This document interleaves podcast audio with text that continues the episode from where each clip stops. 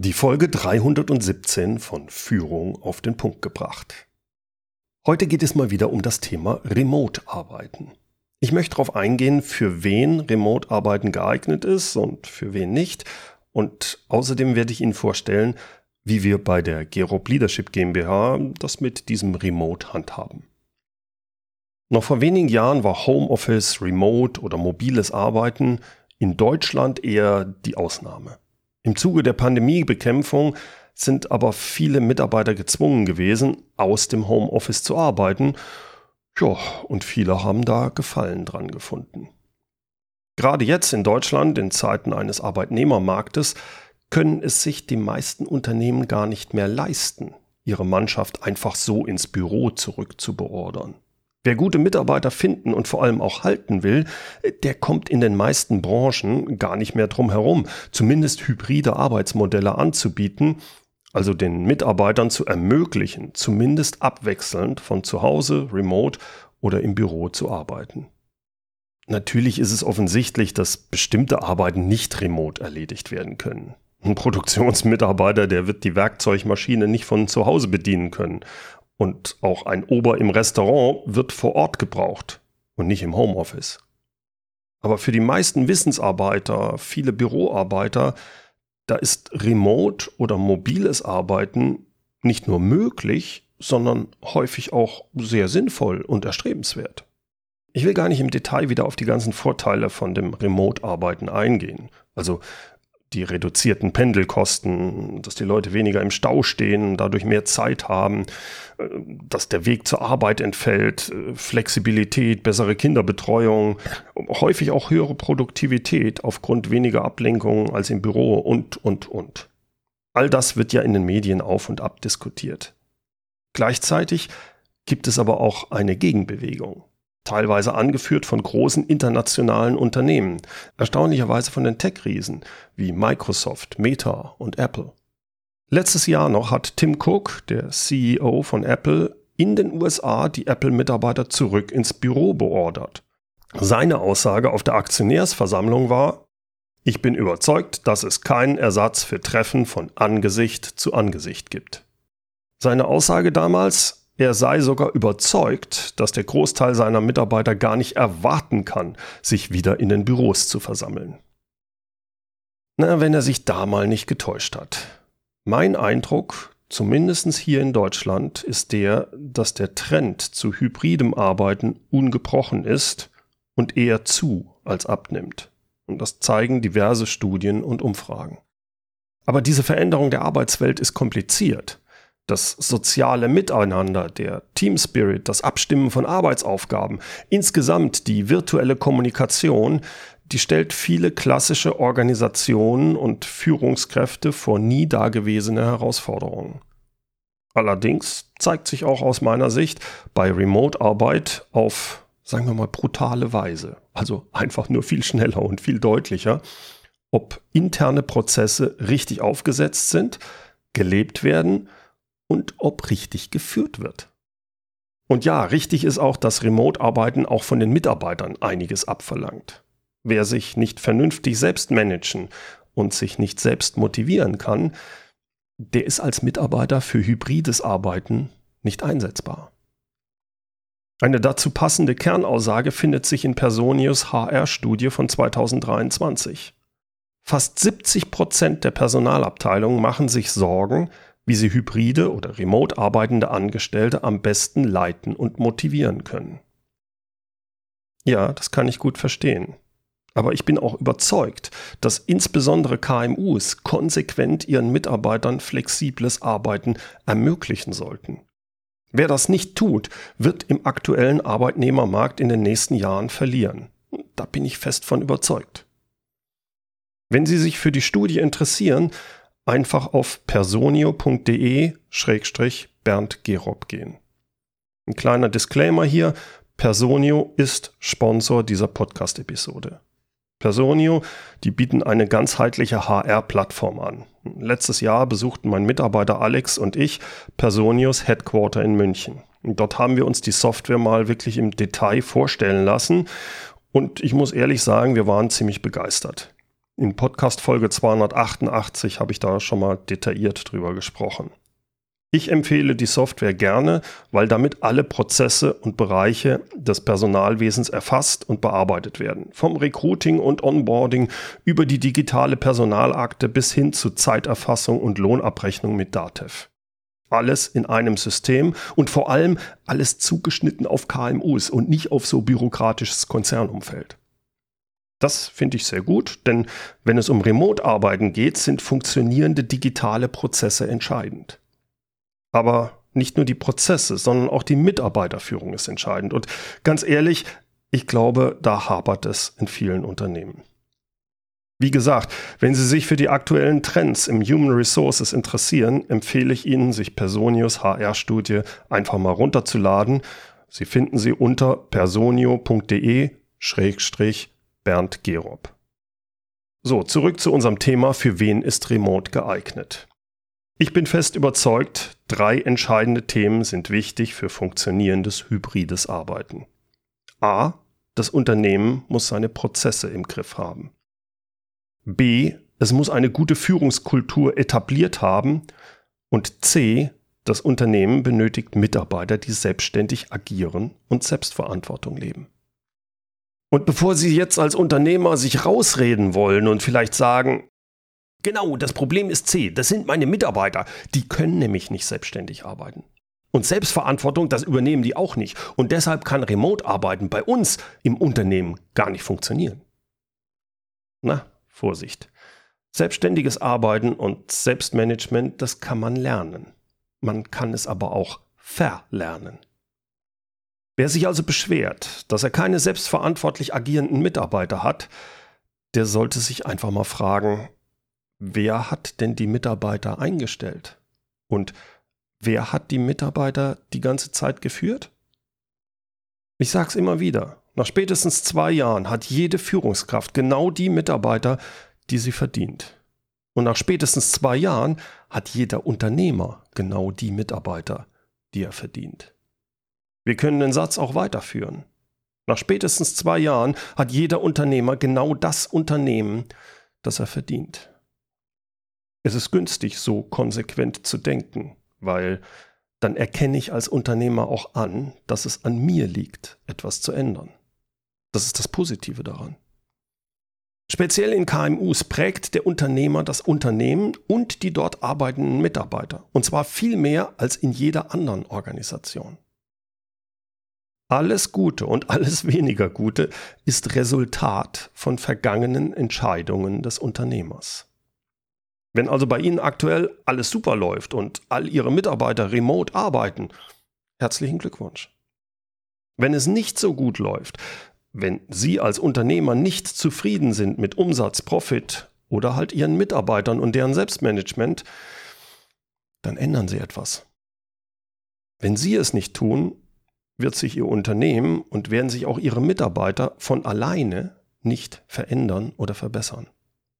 Und das werden sie müssen, wenn wir uns das aktuelle Umfeld mit Rezession und Arbeitnehmermarkt anschauen. Viele Führungskräfte glauben, dass es ja viel schwieriger ist, Remote-Mitarbeiter zu führen. Das stimmt aber nicht. Wenn Sie Remote-Mitarbeiter führen müssen, zeigt sich nur viel offensichtlicher, ob sie gut führen oder halt nicht. Wer Mitarbeiter remote führen muss und dabei micromanagt, schlecht kommuniziert und unkoordiniert agiert, dem fliegt sein Remote-Team halt ziemlich schnell um die Ohren. Remote Work zeigt gnadenlos typische Führungsfehler auf. Und deshalb stellen Sie als Unternehmer sicher, dass Sie die folgenden Führungsprinzipien einhalten. Erstens Vision und Ziele. Haben Sie eine klare Vision und Ziele und sprechen Sie darüber. Sprechen Sie darüber, was Sie von Ihren Mitarbeitern erwarten. Diskutieren Sie darüber, warum Sie tun, was Sie tun. Warum gibt es Ihr Unternehmen und warum ist es sinnvoll, für Ihr Unternehmen zu arbeiten? Darüber immer wieder zu sprechen hilft. Denn so haben Sie eine große Chance, dass Ihre Mitarbeiter überhaupt mal mitdenken können. Denn mitdenken können, können Ihre Mitarbeiter nur, wenn sie wissen, worum es geht, worum es Ihnen geht, worum es in Ihrem Unternehmen geht. Und wenn jemand remote arbeitet, dann sollte er das wissen. Zweitens Vertrauen. Geben Sie Ihren Mitarbeitern einen Vertrauensvorschub. Delegieren Sie nicht nur Aufgaben, sondern auch Verantwortung. Drittens Kontrolle. Das bedeutet aber auch, dass Sie klar vereinbarte Ergebnisse kontrollieren und konsequent sind, wenn Regeln übertreten werden oder Ergebnisse nicht erreicht werden. Schludern Sie da nicht, sondern sprechen Sie diese Dinge offen an. Viertens Investition. Investieren Sie in Ihre Mitarbeiter Zeit und Geld. Geben Sie häufiges Feedback, machen Sie regelmäßig One-on-Ones, ob vor Ort oder remote. Das alles ist in eine Investition. Ja, das kostet Sie Zeit und Geld, aber es ist langfristig ein sehr gutes Invest. Fünftens, Konsequenz. Helfen Sie Ihren Mitarbeitern bei deren Weiterentwicklung. Achten Sie aber auch darauf, sich von Mitarbeitern konsequent zu trennen, wenn die trotz vielfacher Unterstützung unselbstständig bleiben, sich nicht ändern wollen oder gar Ihnen auf der Nase rumtanzen. Wie Sie das alles im Detail umsetzen können, das lernen Sie in meinem Crashkurs Mitarbeiterführung. Den Link dazu, den gibt es in den Show Notes. Gerne möchte ich Ihnen jetzt noch über meine persönlichen Erfahrungen mit Remote berichten, also was bei mir im Unternehmen funktioniert. Denn in meinem Team sind wir jetzt zu viert. Simone, Alex, Ersin und ich. Und wir alle arbeiten remote. Warum funktioniert das? Klar, wir sind ein kleines Team und ich habe bei der Einstellung meiner Mitarbeiter auch schon sehr deutlich gemacht, dass es kein Büro gibt und bei der Gerob Leadership GmbH prinzipiell nur remote gearbeitet wird. Das heißt, Selbstverantwortung und Selbstmanagement war also bereits eine Einstellungsvoraussetzung. Ich glaube aber, es sind noch weitere fünf wichtige Punkte, warum wir remote gut zusammenarbeiten. Erstens, klare Regeln und Kanäle bei der Kommunikation. Wenn wir miteinander sprechen wollen, dann nutzen wir aktuell Zoom. Auch der Austausch von kurzen Meldungen erfolgt über den Zoom-Chat oder über E-Mail. Die Erwartung ist dabei nicht, dass direkt geantwortet werden muss. Geantwortet wird, wenn es passt, aber möglichst innerhalb eines Werktages. Mit Ersin und Simone habe ich einen fixen Zoom-Termin pro Woche. Zusätzlich sprechen wir über Zoom, wenn Bedarf ist. Und das ist meistens täglich. So handhabe ich es auch seit vier Jahren mit Alex. Diese kurzfristigen Termine, beispielsweise bei Feedbackrunden oder Rückfragen, sind meist relativ kurz, 10 bis 15 Minuten maximal. Entscheidend hier ist, dass derjenige, der per Zoom anruft, nicht erwarten kann, dass der andere auch dran geht. Wenn es gerade passt, ist es gut. Ansonsten meldet man sich später im Chat und vereinbart einen Termin. Jeder von uns hat auch den Lesezugriff auf den Kalender der anderen. Dadurch ist auch besser ersichtlich, wann es am ehesten passen kann, um miteinander zu sprechen. Zweitens, klare Verantwortlichkeiten. Jeder meiner Mitarbeiter hat seinen eigenen Verantwortungsbereich. Alex für Marketing, Social Media und insbesondere Video und Copywriting. Simone, die kümmert sich um das Community und Event Management und Ersin, der ist jetzt seit 1. Oktober mit dabei, der unterstützt mich beim Leadership Coaching und übernimmt immer mehr die Verantwortung für bestimmte Leadership-Produkte, beispielsweise unser neuestes Produkt, den Crashkurs Mitarbeiterführung. Entscheidend bei diesen Verantwortlichkeiten ist, es werden nicht nur einfach Aufgaben abgearbeitet, sondern jeder fühlt sich für seinen Bereich zuständig, verantwortlich, also bringt auch neue Ideen rein, bildet sich selbstständig weiter und ist bereits Experte oder entwickelt sich zum Experten für diesen Bereich. Mein Ziel ist es, dass der Mitarbeiter nach einiger Zeit ein besserer Experte in seinem Verantwortungsbereich wird, als ich es je sein könnte. Drittens, regelmäßige Treffen in der realen Welt. Ich glaube, dass die Aussage von Tim Cook stimmt. Ich habe ihn ja vorhin schon zitiert. Er sagte, ich bin überzeugt, dass es keinen Ersatz für Treffen von Angesicht zu Angesicht gibt. Nur bedeutet das für mich nicht automatisch, dass die Leute wieder zurück ins Büro müssen. Wir machen es so, dass wir uns im Team alle vier bis sechs Wochen mindestens für ein bis zwei Tage treffen. Irgendwo, wo es entweder sehr schön ist oder ein passendes Event mit verknüpft ist. So waren wir beispielsweise Anfang November gemeinsam bei der This is Marketing Konferenz in Frankfurt. Nächste Woche treffen wir uns in Hamburg. Am Donnerstag haben wir da für uns intern ein Strategie-Meeting und am Freitag geben Ersin und ich einen Leadership-Workshop mit anschließendem Präsenztreffen für die Teilnehmer der Online-Leadership-Plattform. Und natürlich ist Simone dann mit dabei für die Organisation und Alex für die Fotos und Videos. Viertens, gemeinsame Weiterbildung. Mir ist sehr wichtig, dass wir uns ständig weiterentwickeln. Deshalb, wenn es passt, nehmen wir auch gemeinsam an Weiterbildungsprogrammen oder Konferenzen teil, sei es online oder offline.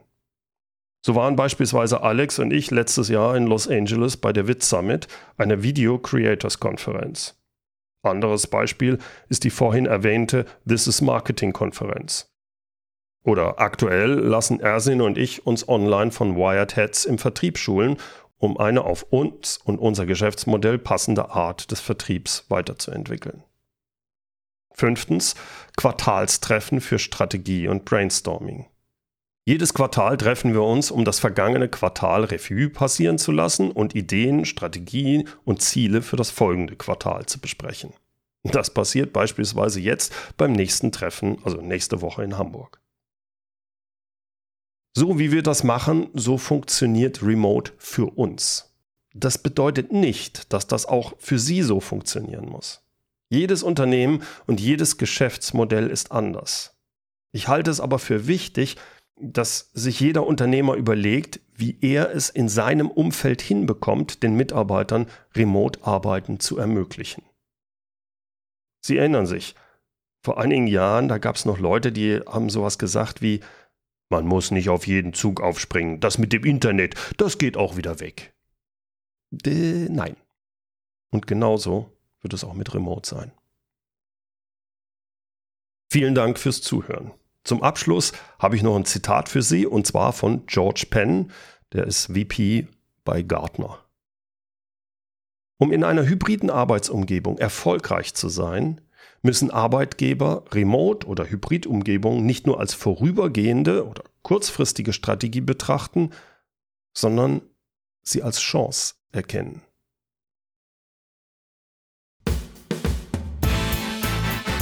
Herzlichen Dank fürs Zuhören. Mein Name ist Bernd Gerob und ich freue mich, wenn Sie demnächst wieder reinhören, wenn es heißt Führung auf den Punkt gebracht.